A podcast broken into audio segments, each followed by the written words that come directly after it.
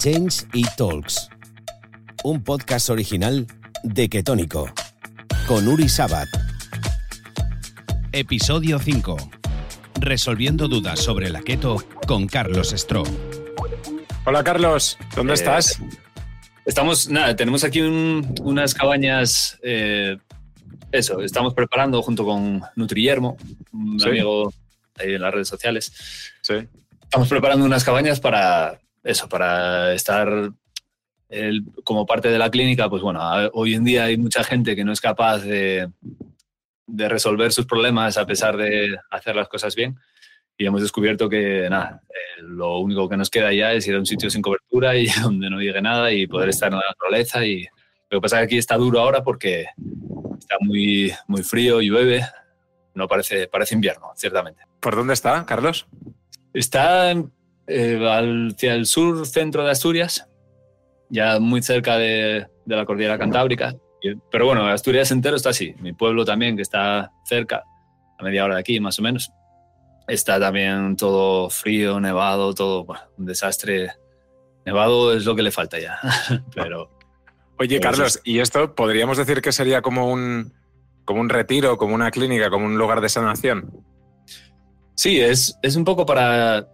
Nosotros sabemos por la literatura científica que una persona que tiene los ritmos circadianos destruidos, que pues influye un poco en los niveles de melatonina y todas estas historias, al final en dos días de camping, dos, diez días, como muy tarde, consiguen otra vez resolver los problemas, ¿no? Entonces, al final, pues es eso, es buscar un poco un sitio donde la gente pueda restituir los ritmos circadianos. Intentamos eh, conectar todo eh, por corriente continua, que no haya corriente alterna, que no haya eh, radiofrecuencias de ningún tipo, ni siquiera dentro de la casa. Pues eso, todo placas solares, que están directamente las luces conectadas a las placas solares, que no vayan por la típica red y, bueno, intentar hacer un, un ambiente que sea electronegativamente, o sea, el- electromagnéticamente positivo, ¿no? Qué bueno, qué bueno. Es complicado, pero bueno, lo estamos intentando. Y a ver qué. Oye, Carlos, hay muchísima gente que te sigue, muchísima gente que te conoce, pero para la gente que no te conozca, ¿quién es Carlos Estro? Pues bueno, eh, la verdad que todo el mundo me conoce como músico y como productor musical y cosas de estas. Eh, hace cuatro o cinco años que, que todavía estaba ahí en el mundo de la música y nada, simplemente pues un día no nos cuadraban las cosas, ¿no? Con respecto a la salud y todo esto. Y digo no nos cuadraban porque, bueno, siempre lo hago todo con, con mi primo, con Ricardo, que es con el que escribo mis libros y todo. Y bueno, eh, empezamos a estudiar un poco todo el asunto de, de la, no sé, de la salud en general, ¿no? Empezamos por la alimentación, luego nos dimos cuenta también que, que el tema de la luz era importante, el tema del, de las frecuencias electromagnéticas, todo esto. Entonces, al final, pues bueno, nos hemos enfocado tanto a, estudiar la literatura científica y todo esto que al final incluso hemos apartado la música de lado y, y simplemente nos dedicamos a divulgar la ciencia y todo esto, ¿no? Y bueno, la verdad que es, es una historia un poco extraña, es un poco la principal crítica que tenemos, ¿no? Que, que no somos científicos ni, ni eh, nos dedicamos a la nutrición ni a nada que tenga que ver con, con este mundo, con la bioquímica y demás, pero bueno, al final uno estudia y es lo único que hacemos, estudiar estas cosas. Y, y bueno, aquí estamos. Hemos escrito un libro, la verdad que tuvo bastante éxito y la gente le sirvió muchísimo, tenemos muy buen feedback y a partir de ahí, pues bueno, eh, nos dedicamos casi al 100% a estas cosas. Oye, hay un concepto que a mí me fascina, Carlos, que es el de reancestralización, es una palabra a priori difícil de pronunciar, que no la puedes decir tres veces seguidas, pero, pero que es muy potente el concepto. Cuéntanoslo. Pues bueno, eh, básicamente, digamos que nosotros tenemos, estamos viviendo la vida que tenemos que vivir, ¿no? Y, y es justo la que, el tiempo en el que tenemos que vivir es este, ¿no? Pero nosotros siempre decimos que eh, durante toda la existencia de la vida, que se remonta hasta hace 3.000, desde hace 3.600 millones de años, hasta prácticamente la actualidad, los últimos 150 años, 200 años, digamos que todas las especies vivas, incluido el, el ser humano, los primeros homínidos, siempre eh, consiguieron adaptarse a su entorno ¿no? y estar siempre rodeados de, de, siempre decimos que una célula para sobrevivir en un espacio primero tiene que adaptarse a ese ambiente, ¿no? Entonces nunca las especies vivas pudimos ir en contra de nuestro diseño, simplemente íbamos adaptando a las, a las circunstancias y, y siempre a favor de diseño, ¿no? La gente suele decir que, bueno, que evidentemente la vida ahí era mucho más, más complicada, ¿no? Porque estos seres, digamos, humanos más antiguos, lo que hacían era sobrevivir, ¿no? Tenían que buscarse el sustento, pues ahí estaban los peligros de, de la naturaleza, de que no puedes meterte en tu casa y cerrar con llave y protegerte, estar a salvo de los animales peligrosos o de otras personas incluso. Sin embargo, eh, no había enfermedades crónicas, ¿no? ¿Qué pasa? Que hoy en día, eh, en la era moderna, digamos, todo lo que hacemos va absolutamente en contra de diseño. Y decimos en contra de diseño porque promueve epigenética eh, completamente, es decir, nuestros genes no comprenden muy bien el ambiente bajo el que vivimos, ¿no? Entonces, digamos que eh, vivimos en la mejor época que podemos vivir, a pesar de todas las cosas que, tenemos en contra, ¿no? Que el ser humano siempre avanza la tecnología, como decía antes, en contra de nuestro propio diseño. Pero sí que es verdad que si conocemos cómo podemos funcionar, cómo hemos evolucionado, lo que se llama eh, medicina evolutiva o eh, simplemente prestar atención a lo que fue nuestro pasado y a nuestra evolución, pues podemos lograr en lugar de subsistir, que es lo que hacemos ahora, básicamente, podemos lograr, lograr eh, prosperar de una manera muy eficiente en el mundo moderno, ¿no? Pero tenemos que aplicar ese proceso quizás de reancestralización, decir, volvemos otra vez al pasado, cogemos los hábitos de ahí y tratamos de llevarlos a, a la vida moderna, ¿no? Un ejemplo claro pues, puede ser la luz artificial. La luz artificial es una de las peores cosas que nos ha pasado como especie, porque nuestras células piensan que es de día cuando tiene que ser de noche, con lo cual, pues, eh, digamos que tenemos dos programas. Un programa sería el programa diurno, que es el programa de actividad, de cognición, de metabolismo de la comida, etc. Y luego tenemos un programa nocturno, que es el programa de reparación, de mantenimiento, que es muy importante, que está gobernado por la melatonina, que es la hormona de, de la noche, digamos, ¿no? Y eh, todos esos procesos están destruidos, el proceso de la noche. Simplemente con encender la luz de casa, nuestras células piensan que es de día y evitamos un poco esa, esa reparación. ¿no? Entonces, estos hábitos, digamos, esta reancestralización es un poco recuperar las cosas de antes, intentar introducirlas en el mundo que vivimos hoy, que, que es en el que tenemos que vivir. Wow, esto es increíble, Carlos, y lo que estás, lo que estás diciendo, eh, para mucha gente puede sonar eh, totalmente lógico, ¿no? Eh, como tú decías, la especie humana o el hombre ha, vivido durante 3.600 eh, años, ¿no? 3.600 em, millones de años serían un poco las especies vivas, ¿no? El hombre, pues sí, 2 millones y medio, 6 millones, depende de lo que empieces a, considerar como hombre ya, ¿no? y, lo que estamos haciendo ahora, eh, por ejemplo, en el terreno de la nutrición, desde aquí, desde Change It Talks y desde Ketónico, nosotros siempre abogamos por, una, por un estilo de vida saludable y por, por, un, por una por tomar conciencia un poco de, lo que somos. ¿Tú cómo, cómo, ves dentro de todo esto, eh, dentro de la alimentación, lo que estamos haciendo y cómo deberíamos hacerlo? ¿no? Bueno, con la alimentación. Por, por, el diseño que tú estabas hablando antes, el diseño mm, del cuerpo humano en sí. Sí, nosotros eh, venimos de, digamos, de la caza y de la recolección y es ahí donde debemos seguir estando, ¿no?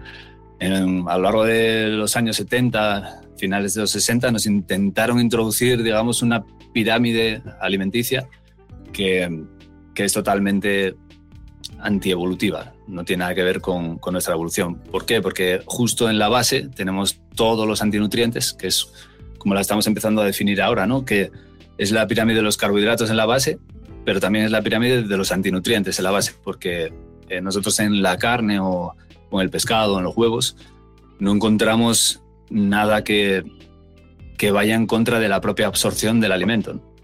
Y sin embargo, sí que en los cereales, en las legumbres, en todo esto que nos recomiendan en la base de la pirámide, pues encontramos todo tipo de sustancias que nos impiden absorber los pocos nutrientes que ya de por sí tiene esa base. Entonces, bueno, evidentemente en el proceso de la reancestralización, pues lleva un poco el seguir el, el, inicio, ¿no? El volver un poco al tema de, la carne, de la grasa, de la proteína, del pescado, de este tipo de cosas que son con las que no solo evolucionamos, sino que prosperamos.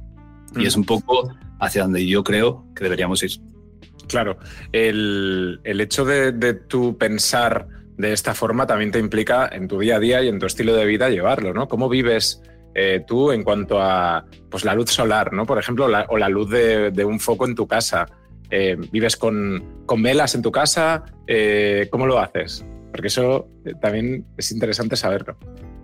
Claro, nosotros cuando, cuando hace poco hicimos nuestra casa, pues le instalamos una iluminación, digamos, que no va en contra de, nuestra evolución.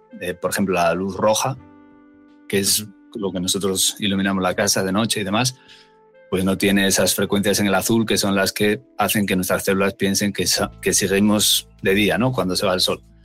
Y, es un poco eso, intentar buscar una iluminación que no vaya en contra de nuestro diseño.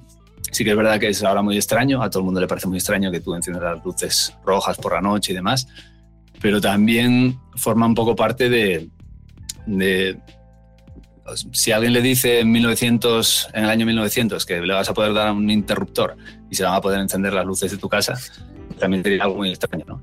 Y justamente es, es, ese punto donde, donde nosotros empezamos a, a, destruir seriamente nuestro, nuestra... Empezaron a aparecer las, las enfermedades de la civilización y todas estas cosas.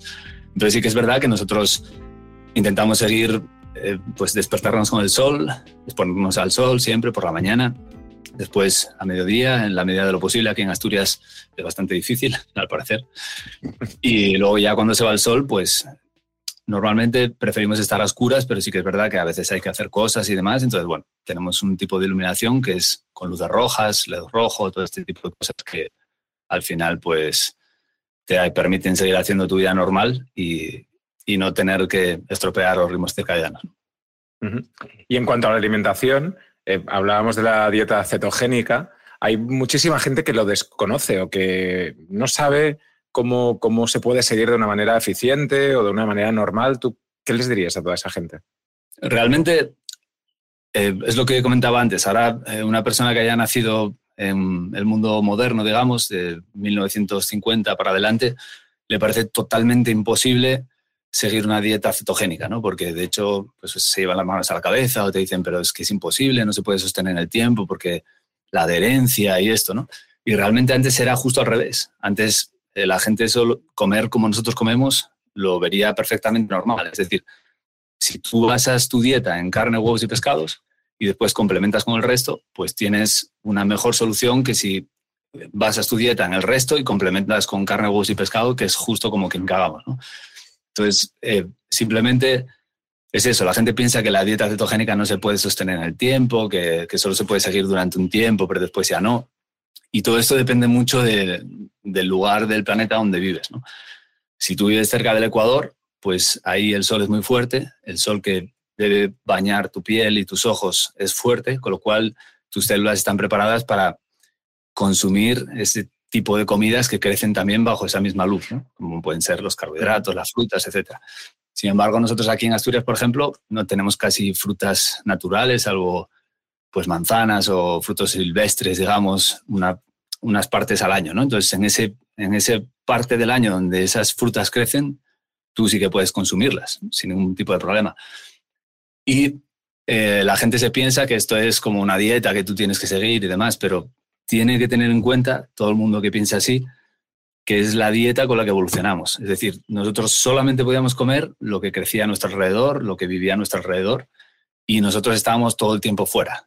Es decir, nos estaba dando el sol y a nuestros alimentos también le estaba dando justamente el mismo sol que a nosotros nos da. Y esto es muy importante porque nuestras células tienen cromóforos que detectan la luz del sol y nos preparan para comer exactamente esa misma comida. Esto es un poco más complejo a nivel bioquímico, si quieres, pero, pero es así y funciona así. Y si tú comes de esta forma, muchas veces a lo largo del día y sobre todo durante la noche, tú vas a estar en cetosis, ¿no? que es un poco eh, lo que significa dieta cetogénica, que al final eh, te alimentas de tu grasa, tu grasa forma cuerpos cetónicos. Todo el mundo debe saber que siempre que quemas grasa, el 40% lo haces aproximadamente, lo haces a través de cuerpos cetónicos.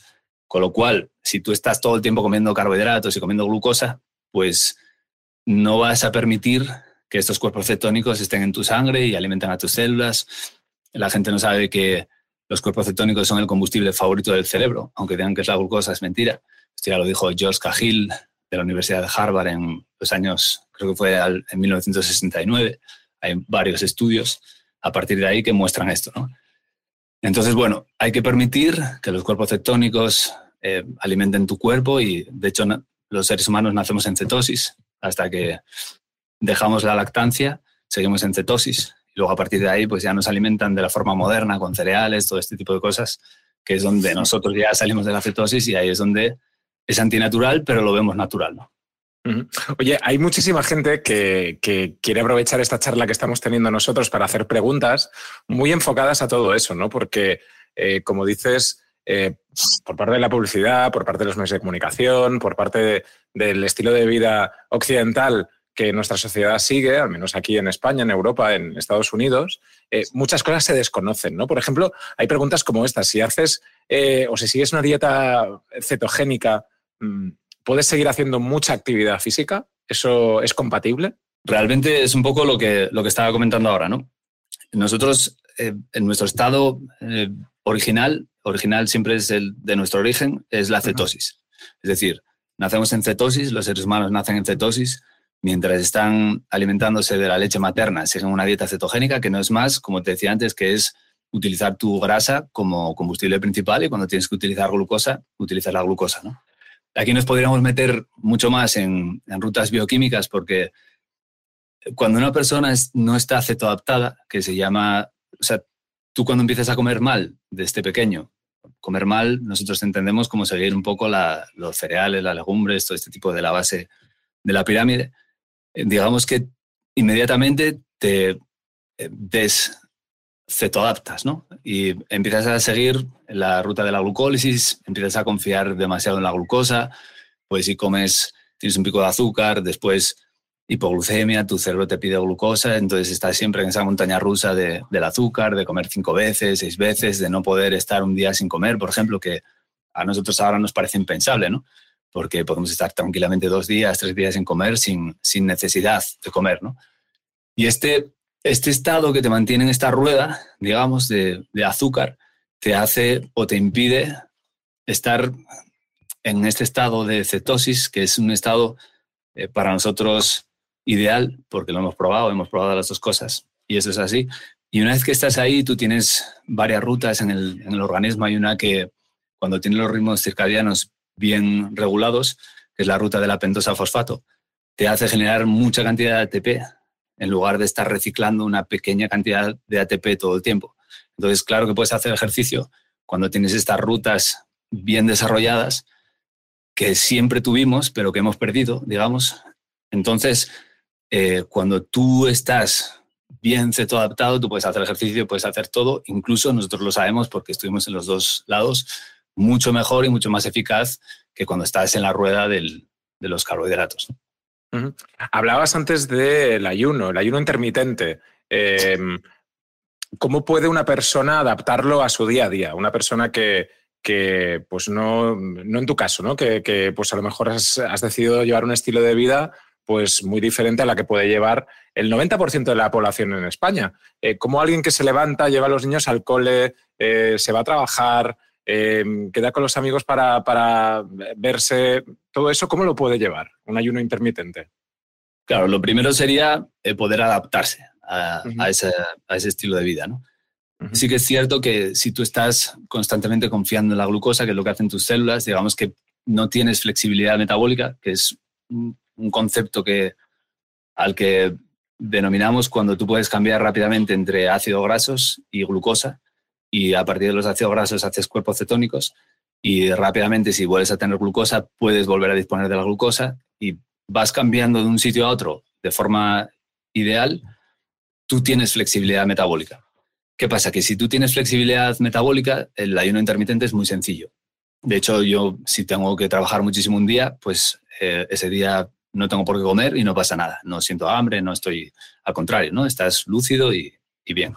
Y muy focus, focalizado en tu trabajo, sin necesidad de decir, ostras, a lo mejor no tendré energía para poder desarrollar esta, esta tarea mental que me requiere mucho foco, ¿no? Claro, de hecho, eh, yo muchas veces lo busco, ¿no? Cuando tengo que hacer entregas o algún tipo de trabajo que que de repente pues tengo que estar todo el día centrado, prefiero no comer porque estoy mucho más centrado. Es normal. Los cuerpos cetónicos, que es lo que hablábamos, cuanto más tiempo pases sin comer, más volumen tienes y son el principal combustible del cerebro, con lo cual las neuronas están eh, bien alimentadas para que tú puedas tener tus procesos y, sin ningún problema.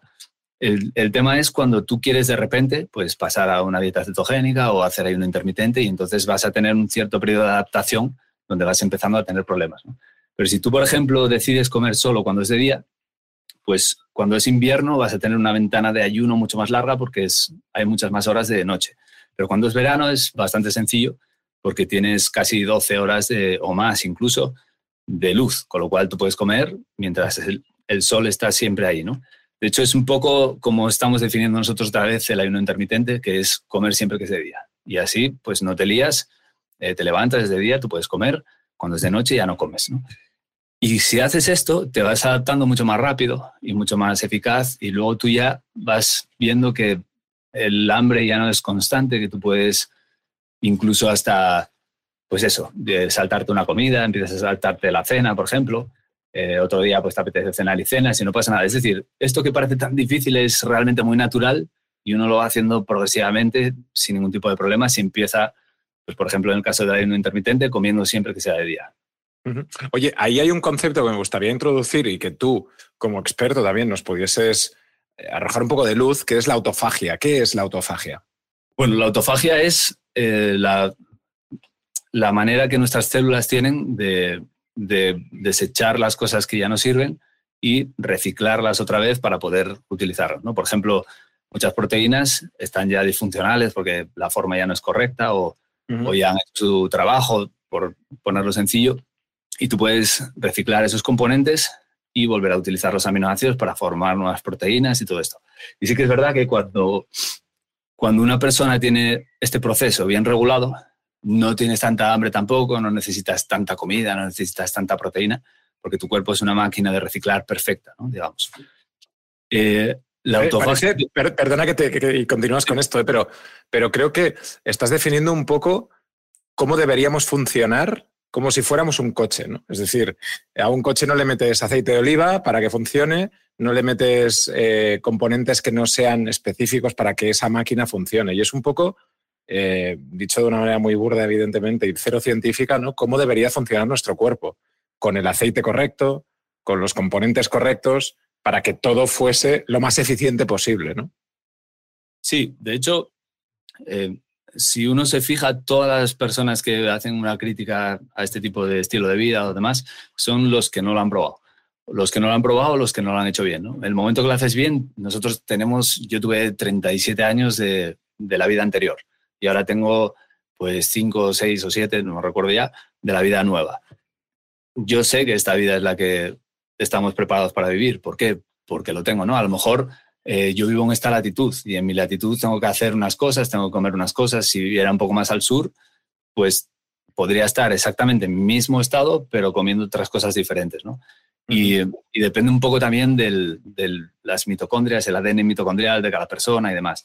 Pero realmente es, es algo muy sencillo, es algo que, que, todo el mundo puede hacer y que todo el mundo se va a sentir mucho mejor. Sí que es verdad que necesitamos esa adaptación. Claro. Dime. Yo creo que la adaptación también a nivel, a nivel comercial, ¿no? Eh, yo estoy seguro pues, que tú en tu alimentación pues, pueden haber órganos, por ejemplo, pero tú en España, en 2022, vas a un supermercado y no vas a encontrar eh, órganos para comer, ¿no? Y hay mucha gente, incluso hay una percepción por los medios o por lo que sea, ¿no? Eh, que, que, diga, ostras, esto, esto es extraño, ¿no? Sí, la verdad que, eh, por ejemplo, en toda la Europa del Este, en la zona de Hungría, de Checoslovaquia, todos esos sitios, incluso en Grecia, eh, lo que se llamaba la comida mediterránea era una comida rica en órganos. Toda la gente que nosotros hemos hecho nuestro, nuestra investigación y la gente que vivía 90 años, 100 años, eh, que seguía yendo al mercado a comprar, su base de la alimentación eran órganos, ni siquiera era carne normal. Y, es un poco la base, nosotros sabemos que la base de la dieta mediterránea pues es el hígado, el cerebro, el, páncreas, incluso todo tipo de órganos que hoy en día ni siquiera podemos llegar a pensar. Pero sí que claro, nosotros hemos, nos hemos hecho nuestro propio estilo de vida, por así decirlo, y, tenemos pues a los carniceros de la zona, que son ganaderos, lo que sea, pues tú les, ya les vas eh, educando un poco también, ¿no? Para que te guarden lo que, lo que tú necesitas y eso, y relativamente es fácil, como no todo el mundo lo hace, pues cuando tú lo haces, por ejemplo, el corazón en, la carnicería que está al lado de mi casa, lo tiran directamente y no te cuesta dinero, es gratis. Te lo dan y te lo llevas y tienes un corazón de vaca que es gigante y te lo puedes comer durante, durante un tiempo. Y la verdad que sí que es verdad que es un estilo de vida caro si vas al marisco, a la carne de pasto y a todo esto, pero si te consigues buscar un poco el, el ambiente, pues lo consigues y, barato, ciertamente. También es eh, volver a ser cazador-recolector, ¿no? Un poco. O sea, intentar buscarte la vida para, para poder alimentarte, ¿no? Eh, Sí, la verdad que la alimentación es básico. Nosotros siempre decimos que el estilo de luz, el ambiente de luz, es lo primero, precisamente por lo que hablabas antes de la autofagia, por ejemplo, que está completamente desregulada cuando tú destruyes la melatonina, los ritmos circadianos, etc. Pero una vez que tienes eso más o menos logrado, la alimentación ayuda muchísimo y alimentarse de la forma correcta es, fundamental para no tener problemas, básicamente. Oye, Carlos, este programa eh, se llama Change It Talks, gente que ha cambiado su estilo de vida, su, realidad. Tú vienes del mundo de la música, em, evidentemente un mundo también muy nocturno. Ahí yo creo que cómo, cómo te verías en un espejo hace, pues eso, 10 años, el Carlos de hace 10 años y el Carlos de ahora, ¿no? ¿Cómo, cómo ha cambiado esa persona?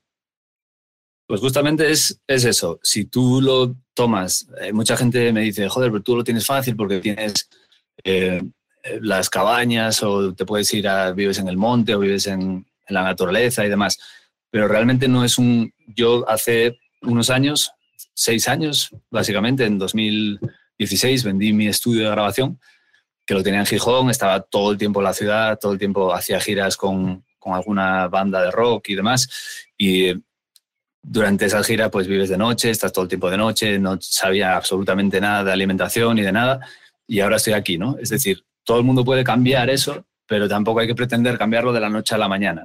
Tú lo puedes cambiar paso a paso. Pues primero pues empiezas por hacer el ayuno intermitente, después eh, decides no comer legumbres y cereales, después eh, empiezas a hacer un poco de ejercicio, luego intentas poner unas luces rojas en tu casa y vas progresivamente hasta que parece un cambio increíble, pero realmente es un cambio muy progresivo y que no, no te lleva más que satisfacción, ¿no? porque cada vez te encuentras mejor a cada cambio que haces es un poco lo, que, buscamos. Claro, ¿y tú lo hiciste eh, con, por algún detonante? ¿Algo te pasó en tu vida? ¿Tuviste alguna situación complicada o no? ¿Fue una, evolución natural? ¿Por qué lo hiciste? Pues mira, nosotros teníamos un estudio de grabación en nuestro grupo de música que se llamaba Eh, por eso todo el mundo nos conocía como Carlos Estro, Ricardo Estro, etc. Y en el estudio éramos tres personas y una de ellas pues era una chica que era eh, mi novia de toda la vida y demás. 17 años llevábamos juntos. Y se murió de cáncer de la noche a la mañana. Teníamos, eh, o sea, básicamente seguíamos, íbamos al gimnasio, estábamos saludables, comíamos cinco veces al día, perfecto. Llevábamos el tupper con la quinoa y no sé qué. Y tú no puedes entender cómo le puede pasar a una persona tan joven, porque aquella ya tenía 34 años. Y, y como en seis meses, pues fuera, ¿no? Entonces sí que decidimos empezar a investigar qué había pasado, no nos tragamos un poco el cuento ese que nos contaron en los médicos y todo eso. Y claro, eh, sí que hubo ahí una... Empezó ya con, con, el periodo de la enfermedad y continuó ya pues cuando se murió, empezamos a seguir investigando y demás y ya nos dimos cuenta de que había algo que no, que no estábamos haciendo bien. Y cuando nos dimos cuenta de lo bien que nos sentíamos haciendo las cosas nuevas, pues ya decidimos cambiar de vida completamente y pasar a otra cosa, digamos. Wow. Qué valientes también en ese momento, ¿eh? eh y qué, situación, un poco que la vida te, te, pone delante y que en tu caso pues sirvió para cambiar, para cambiar tu, realidad. ¿Cómo ves tú la evolución?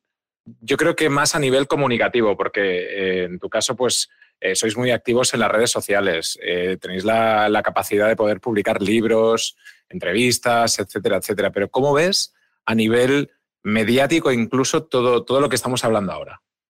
Ah, bueno, nosotros la verdad que de hecho mi, eh, primo es todavía mucho más Eh, no quiere saber nada de cosas, solo quiere escribir y, básicamente somos introvertidos, ¿no? ¿no? No nos apetece hablar ni contar las cosas de una forma directa, pero también entendemos que, que la gente lo requiere porque es, es necesario.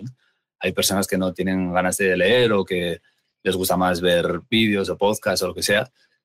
Y nosotros sabemos que tenemos que llevar este conocimiento a la mayor gente posible porque la verdad que estamos muy enfadados con el sistema, estamos muy cabreados con que te digan todo lo que es malo, comer grasa es malísimo y demás, pero todo el mundo haga, por ejemplo, no le importe que estés bajo la luz azul artificial o que tengas el teléfono con la radiación que tiene, tanto de luz azul como de frecuencias electromagnéticas demás, vemos como una especie de, mundo podrido, básicamente, y necesitamos que la gente lo sepa. Entonces, bueno, nos hemos lanzado un poco a, contar la historia y demás, y luego ves que eh, desde los medios y todo eso tiene también una propaganda muy fuerte, ¿no? En contra. Entonces hay que estar todo el tiempo luchando contra eso y, bueno, al final se hace un poco pesado, pero es necesario, creemos. Tú te sientes un poco con la responsabilidad propia, ¿no? Que os autoimponéis vosotros, ¿no? De, intentar de la mejor manera, pues, eh, transmitir vuestro mensaje, ¿no? Sí, además, eh, no queremos que la gente pase por cosas como la que nosotros pasamos, ¿no? Porque el periodo este de la enfermedad de, de mi novia y tal tuvo problemas, o sea, fue una época muy dura porque tú te das cuenta de que te tratan fatal, que los mensajes son contradictorios, que te dicen que te vas a morir, pero que te pongas quimioterapia y radioterapia, entonces te pones dos sesiones porque te obligan prácticamente a ello. Eh, si no te hacen sentir muy mal cuando no lo haces, dices tú, pero a ver, esto yo me voy a morir igual, según tú, ¿no? Entonces, ¿para qué tengo que hacer esto? Dice, no, porque te va a alargar la vida, te vas a llevar mejor, te vas a sentir mejor, entonces tú eh, lo haces porque tienes miedo, porque tal. Entonces nosotros queremos que la gente deje de sufrir estas cosas lo antes posible y sí que es verdad que mucha gente nos escribe en plan de, con unos dramas pues parecidos, ¿no? Intentas ayudar, pero tampoco puedes porque tampoco tenemos, o sea, nosotros no tenemos la licencia para poder ayudar a la gente. Entonces decidimos divulgar todo lo que sabemos para que las personas no lleguen nunca a ese punto, ¿no? Ya si llegas a ese punto, pues, bueno, hay que buscar otras vías y hacer otras cosas, pero sobre todo para que la gente se dé cuenta que si tú estás en la naturaleza, conectado al sol, exponente al sol, sin crema, sin gafas, sin nada, si comes bien, si te ayudas con suplementos, que también es importante a veces, ¿no? Porque eh, hoy en día los enemigos de la civilización son tantos que necesitamos ayudas en el, con la tecnología, ¿no? La, tecnología nos debe ayudar a luchar contra la tecnología. Y todo este tipo de cosas tú no te vas a poner malo. Y lo sabemos, que es la forma en la que podemos prosperar. Y si no te pones malo, pues nunca vas a llegar a esta situación lamentable. Y es un poco ahí por donde, por donde nosotros vamos. El colágeno, por ejemplo. Eh, hablamos del, colágeno, porque hablabas de la tecnología, cómo puede ayudarnos frente a la tecnología. En este caso, pues eh, suplementación que, ahora podemos hacer gracias a la tecnología de colágeno. Mm. El colágeno es, para mi juicio, muy importante. ¿no? Hay gente que dice que al final que los aminoácidos se deshacen en sus aminoácidos individuales y, y aunque esto fuera así, que tampoco lo es en el caso del colágeno, sino que se absorben pequeños péptidos que nos hacen sintetizar colágeno. Sí que es verdad que el colágeno tiene una composición proteica de aminoácidos muy diferente al resto de las proteínas. Por ejemplo, tiene mucha glicina, que la glicina es fundamental, aunque no sea un aminoácido esencial, esta, esta nomenclatura de llamar aminoácidos esenciales también a veces hace un poco de daño, ¿no? porque la glicina sí que es esencial en muchos casos de la vida. Por ejemplo, en las primeras etapas y en las últimas, o cuando estás enfermo, las mujeres cuando están teniendo el periodo. ¿no? Es fundamental hacer un aporte extra de, glicina. ¿Por qué? Porque sirve para muchísimas cosas. Cuando tienes fiebre, por ejemplo, sirve para muchos procesos que tienen que ver con, con el ciclo de metilación, bueno, cosas un poco más, más complejas. ¿no?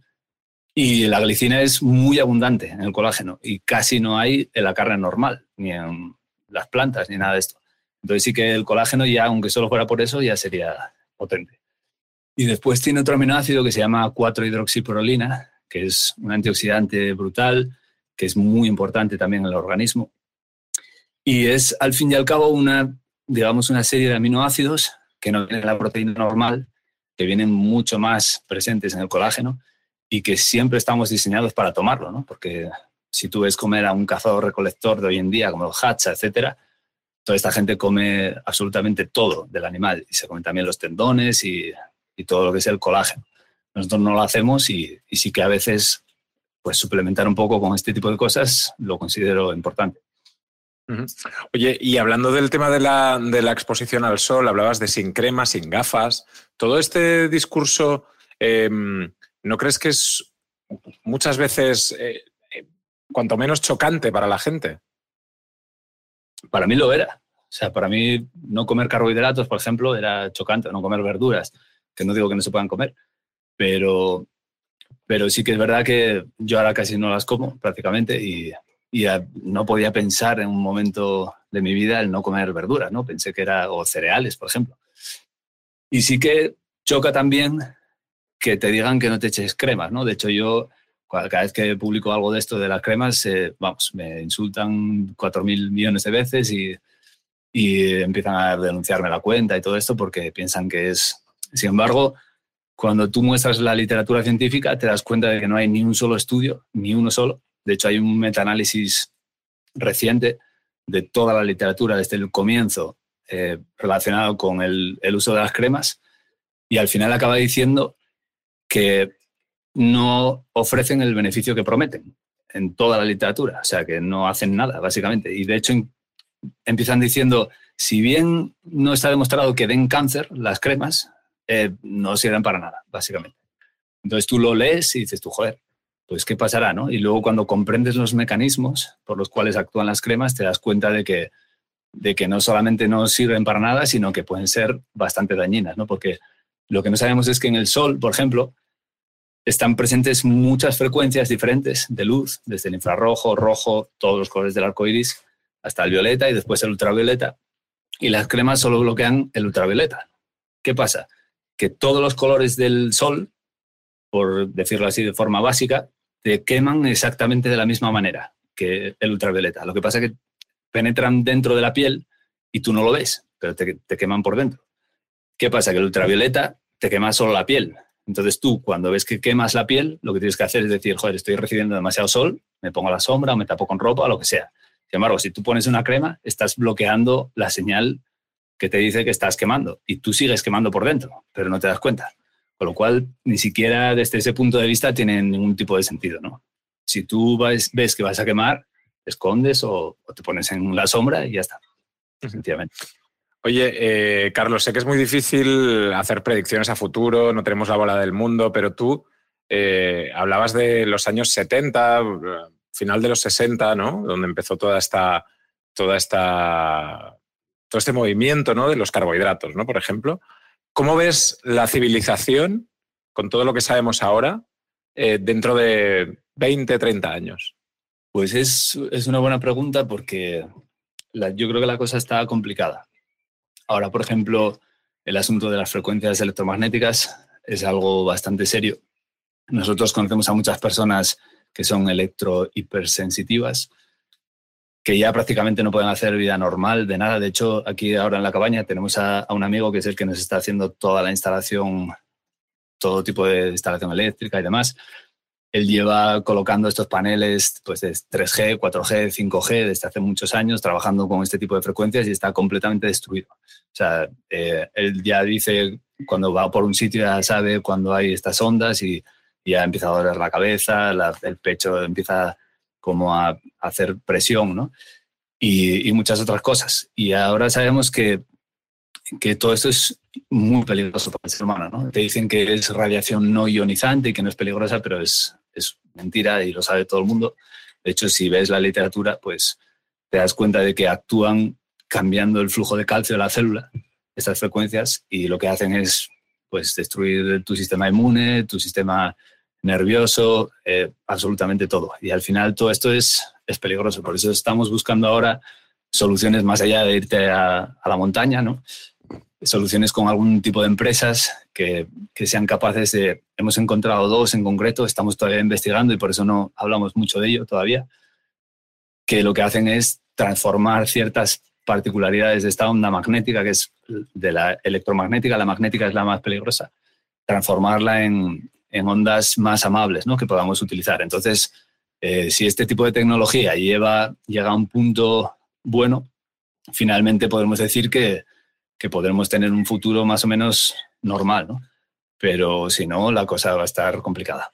Claro, al final también estamos viendo que cada vez estamos más conectados, más eh, la tecnología pasa a ser mm, de alguna forma eh, más, está más en, nuestro, en nuestro cuerpo, ¿no? Y podríamos de esto hablar muchísimo, ¿no? De cómo integrar la tecnología en nuestro, en nuestro cuerpo, pero lo que tú estás hablando de la reancestralización va totalmente eh, desligado de todo esto, ¿no? Sí, eh, o sea, realmente eh, nosotros contemplamos todo tipo de tecnología para luchar contra la tecnología, ¿no? Y es un poco lo que es la reancestralización simplemente es devolver, o sea, que nuestras células puedan volver a sentir las señales correctas, que es un poco lo que, lo que hay. Nosotros cuando nos enfrentamos a la fuerza electromagnética del Sol o de la Tierra, que también tiene sus propias frecuencias electromagnéticas, como la resonancia Schumann, por ejemplo, que es la que usan los animales para migraciones, nosotros también la usamos para eh, nuestros niveles de cortisol por la noche, para nuestras hormonas. Esta radiación electromagnética actúa de una forma correcta en nuestro cuerpo. Digamos que señaliza los radicales libres que nosotros necesitamos y provoca la señalización correcta. Y provoca una hormesis también, que es una especie de estrés bueno para nuestro cuerpo, ¿no? como el ejercicio, por ejemplo, que es un estrés bueno para el cuerpo, pero es un estrés.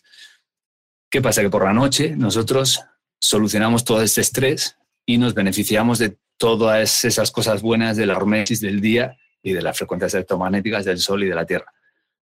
Cuando nosotros encendemos la luz de casa, que es una onda electromagnética, o tenemos el teléfono móvil con el 3G o el 4G o el 5G, estas ondas electromagnéticas producen una señalización muy diferente en nuestras células. Es decir, hay una mayor entrada de calcio dentro de la célula y se producen unos radicales libres que tienen un spin, que es digamos, la rotación de las partículas, de los átomos, de, los electrones, de los protones, que es muy diferente, con lo cual nuestras células no lo entienden y producen una señalización aberrante.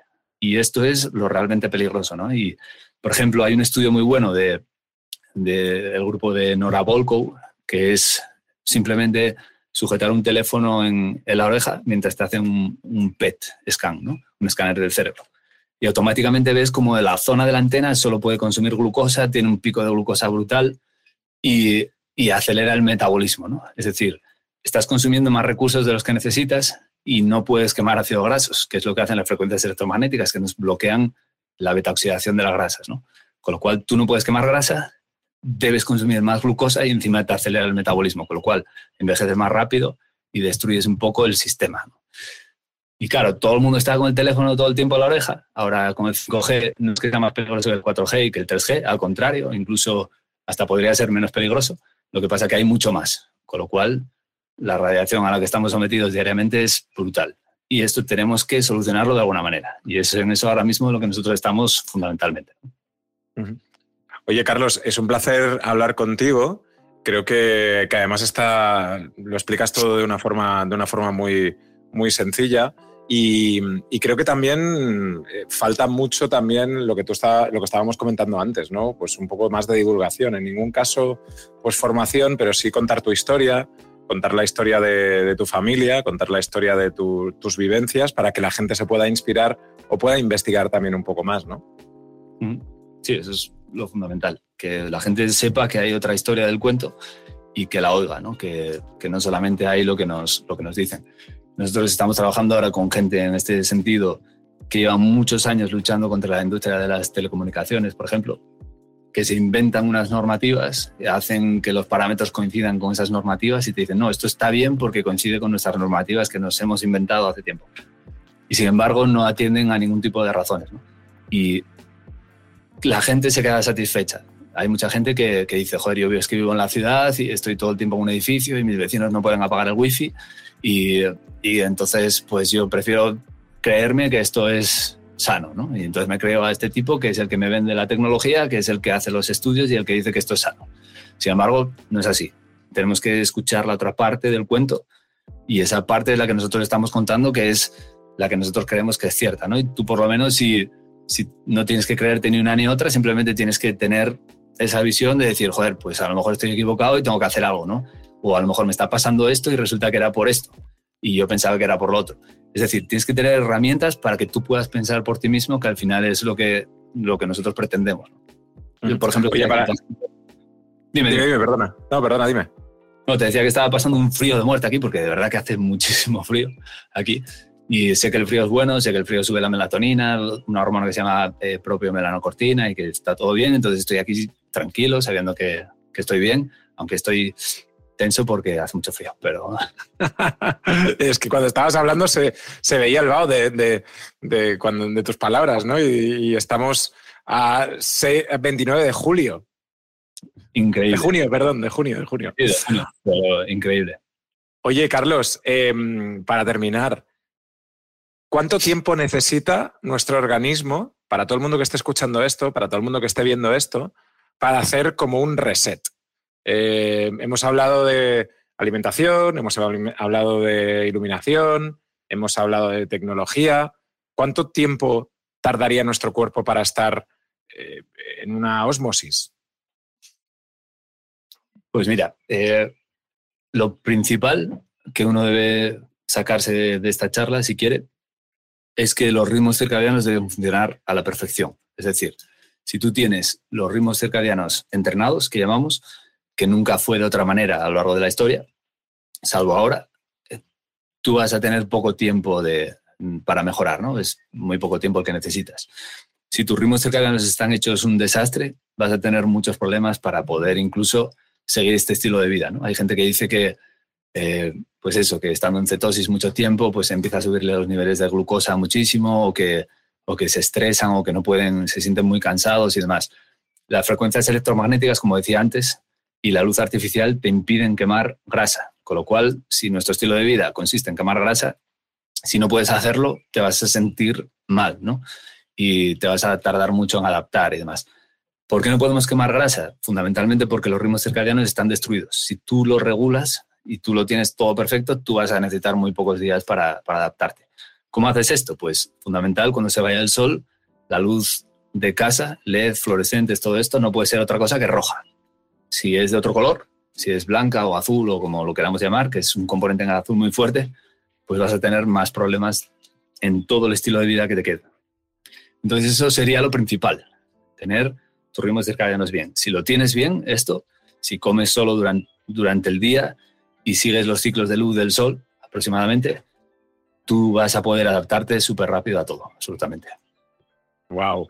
Los ritmos circadianos, Carlos, o sea, algo que, que, parece, parece sencillo lo que, lo que estabas diciendo, pero que yo ahora estaba pensando en la multitud de ocasiones en las que pues, gente se queda dormida em, mirando la televisión, o incluso lo, lo que hace todo el mundo antes de irse a dormir imagínate, que es consultar el móvil.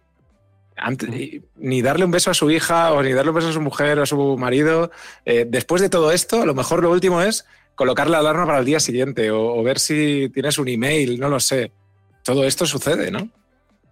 Sí, de hecho, cada vez que miras la pantalla del móvil, hay un estudio hace poco que nos dijeron que una persona adulta, incluso no habla ni siquiera de adolescentes, que todavía sería mayor el problema, que mira el teléfono móvil 150 veces al día de media, una persona adulta.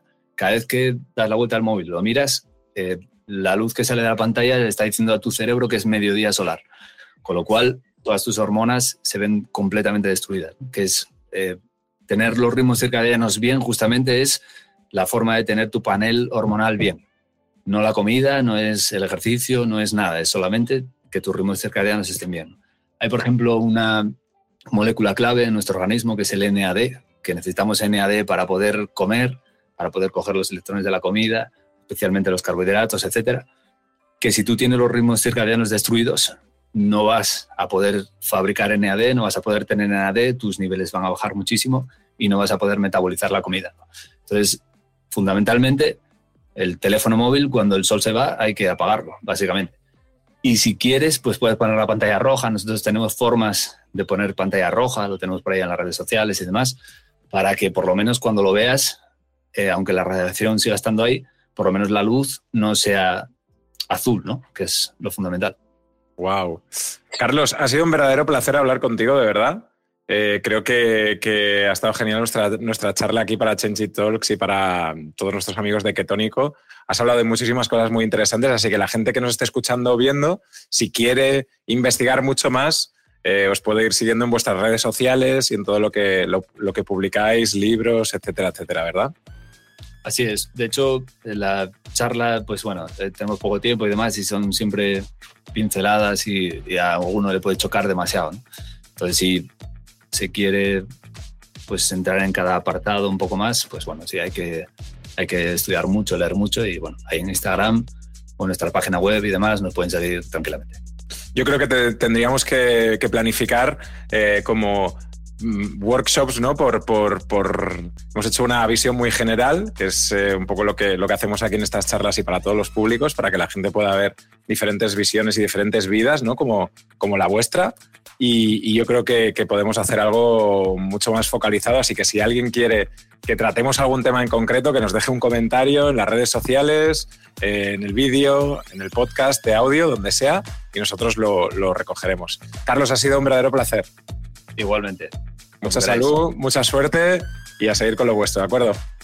Igualmente. Gracias.